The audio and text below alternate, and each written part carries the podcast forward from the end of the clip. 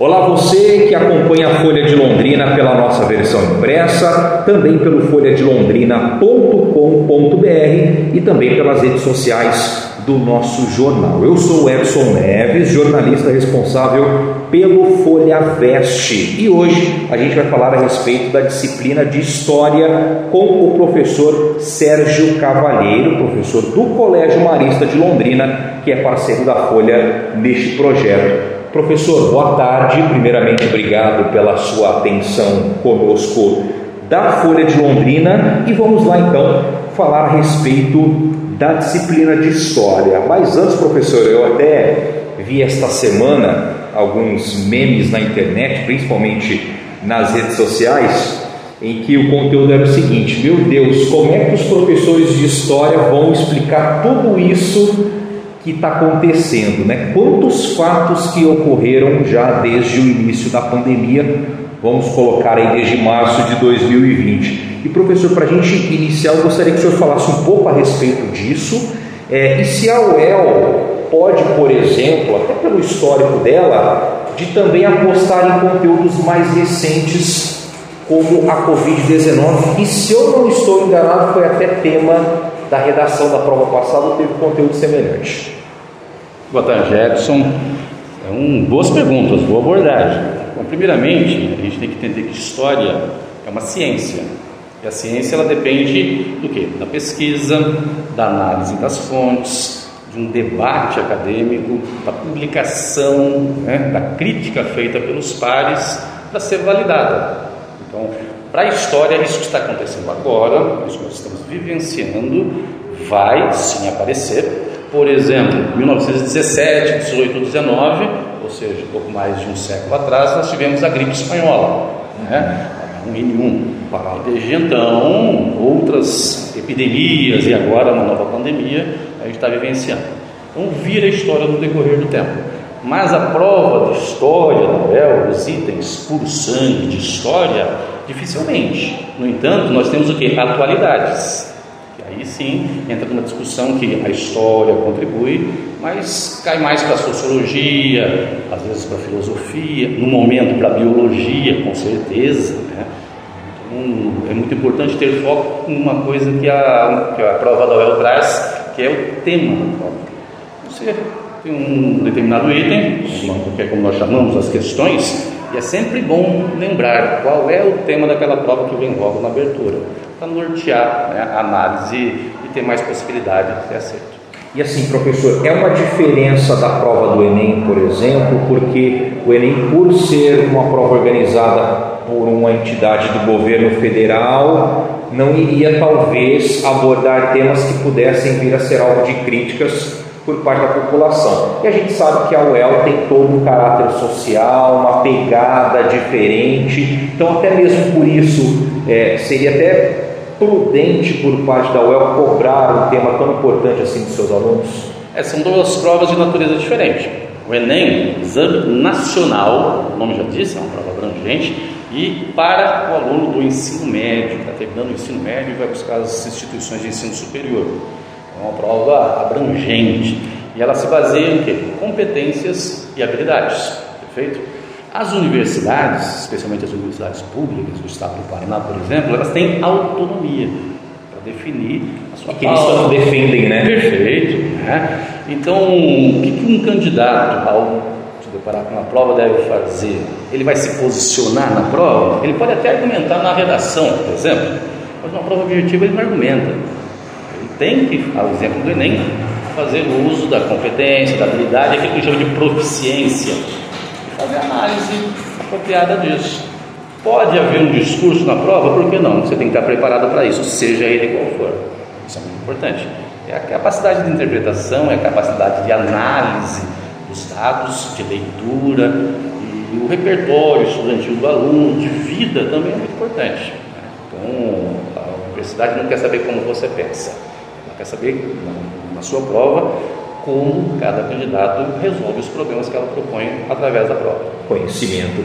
E assim, professor, então, no geral, o que, que a UEL ela exige do aluno, né, o que, que ela avalia do aluno nessa questão da história e quais são assuntos recorrentes se a gente for pegar as edições passadas? A UEL gosta de surpresas. Sempre surpreende de alguma forma, especialmente nas ciências humanas e em história, fortemente isso.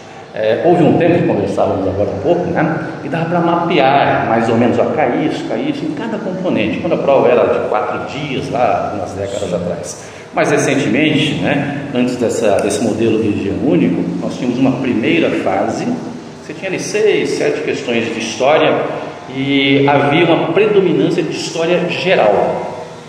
Né?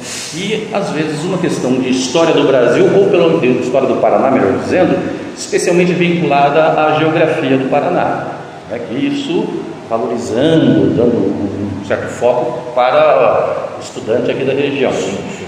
Porém, é, isso não impede que tenha itens de história do Brasil, que era bastante comum que viesse na segunda fase da prova. Talvez uma ditadura. Também, isso, isso é um tema mais recente, né? mais recorrente. Porém, com essa fase única, a possibilidade de termos história do Brasil é muito forte e temos um equilíbrio maior. Né? Mas sempre foi comum alguma questão de antiguidade, Grécia e Roma, por exemplo, foi muito comum. Guerras, todo mundo gosta de estudar, né? E ela nunca se livrou, nunca se esquivou de temas polêmicos. Sempre trouxe, abordou questões é, do nosso tempo, mas com o panorama histórico como o pano de fundo principal. Como assim, professor? O senhor teve alguns exemplos? Dou um exemplo. É, alguns anos nós tivemos, por exemplo, uma operação do GAE, Operação Publicano. Sim, sim. A questão o nome publicano, né, a Polícia Federal dá nomes às suas operações. Publicanos eram os arrecadadores, arrecadadores de impostos contratados pelos romanos lá na antiguidade, passíveis muitas vezes de corrupção. Então ela abordou o tema indiretamente trazido por, por quê? Porque remeteu à história. Exatamente. É uma crítica política ao nosso momento, a corrupção e tudo mais, nossa história recente, né? Mas o panorama histórico foi a base da questão. A Roma, a questão era sobre Roma. Que bacana. Então quer dizer Roma, talvez uma questão de Idade Média. Acontece também, Idade Média, é, Idade Moderna, Renascimento, transição da Idade Média para a Idade Moderna, Iluminismo, que é muito bom, cai muito no campo da filosofia, isso é muito comum também. Dialoga com a história da arte também. Perfeitamente, isso que eu ia dizer, questões multidisciplinares envolvendo diferentes é, habilidades aí. É, recentemente tivemos a prova com o tema, recentemente, 3, 4 anos, Vida e Morte. É, uma das questões, melhor dizendo, um dos, te, é, dos textos utilizados para a pergunta era sobre a peste negra, outra pandemia, né? E aí tinha uma questão de história em seguida uma outra questão de biologia, aproveitando o mesmo texto. A prova ela também tem essa característica, ela dialoga. O estudante que for procurar dar uma pesquisada nos modelos de prova, nas últimas provas do vestibular da UEL, ele vai perceber isso. Isso torna a prova interessante de fato. E professor, com relação, por exemplo, até pegando como referência o que está no manual do candidato aqui, datas, fatos e nomes. Eu particularmente eu gosto muito de datas. Sempre você, ah, aquele fato ocorreu em determinado ano, foi até tal ano. Eu, eu gosto de memorizar, por exemplo. A UEL, pelo que ela preconiza aqui no seu material, ela deixa isso muito aberto. Ela prioriza mais que o aluno é, saiba o contexto estava se passando em determinado grupo, determinada sociedade naquela época. Vamos imaginar então a peste negra. Não que a UEL cobre o ano exato que a peste negra teve início no mundo, mas sim como estava formada a sociedade naquela época, e talvez quais os fatores sanitários e tudo mais que acabou desencadeando isso. É mais ou menos nessa linha. Muito bem. Houve um tempo em que história era exatamente o armazenar de dados datas, nomes, lugares, acontecimentos, causa, acontecimento, consequência. Hoje a gente tem um foco no contexto histórico e no processo histórico, as transformações da sociedade, principalmente em três eixos: né? um eixo político, um eixo social, que envolve a cultura e tudo mais, né?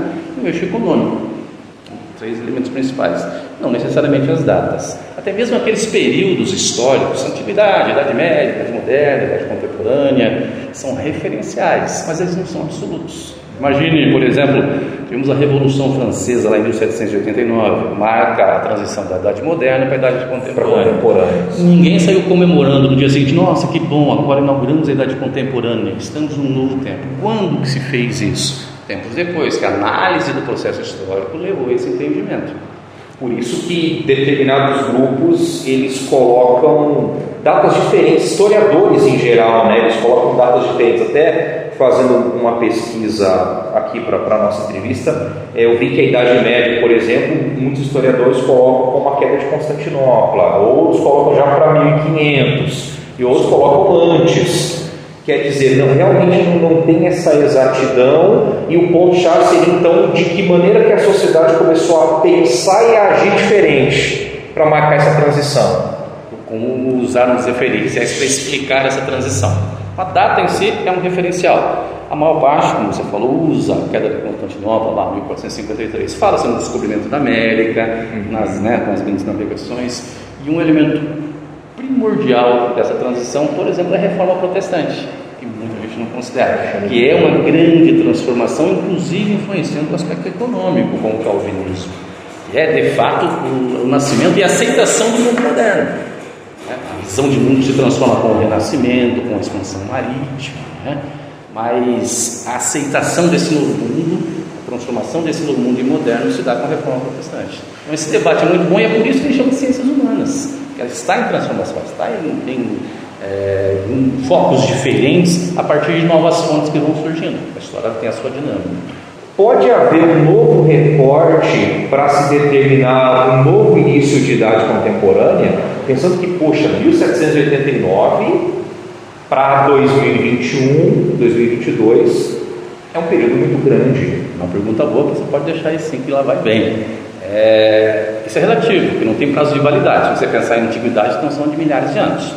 O que, que serve de referencial para a gente fazer essa análise de mudança de período? Vamos lá. Na antiguidade, que tipo de organização política nós tínhamos? Os impérios, uhum. os egípcios, os romanos. A transição para a Idade Média, o que acontece com esses impérios? Eles caem e o poder político se fragmenta com o feudalismo. Economicamente, que tipo de modo de produção nós tínhamos? Escravíssimo escravo. Isso não tem nada a ver com africano, por exemplo. É uma escravidão no sentido de pessoas que são propriedade de outras, né? diferente de casamento, inclusive. Mas, na Idade Média, a gente tem um trabalho servil. Você não é uma propriedade de uma pessoa, mas você não é completamente livre. Veja, transformação política, uma transformação econômica. Religiosamente falando, na antiguidade predominava o politeísmo. Na Idade Média, cristianismo, monoteísmo e surgimento de outras religiões monoteístas também. Não percebe? Ó, o eixo político se transforma, a economia se transforma, a sociedade se transforma e temos outras coisas. Né? Da Idade Média para a Idade Moderna, voltamos a ter fortes monarquias com os estados absolutistas na Europa.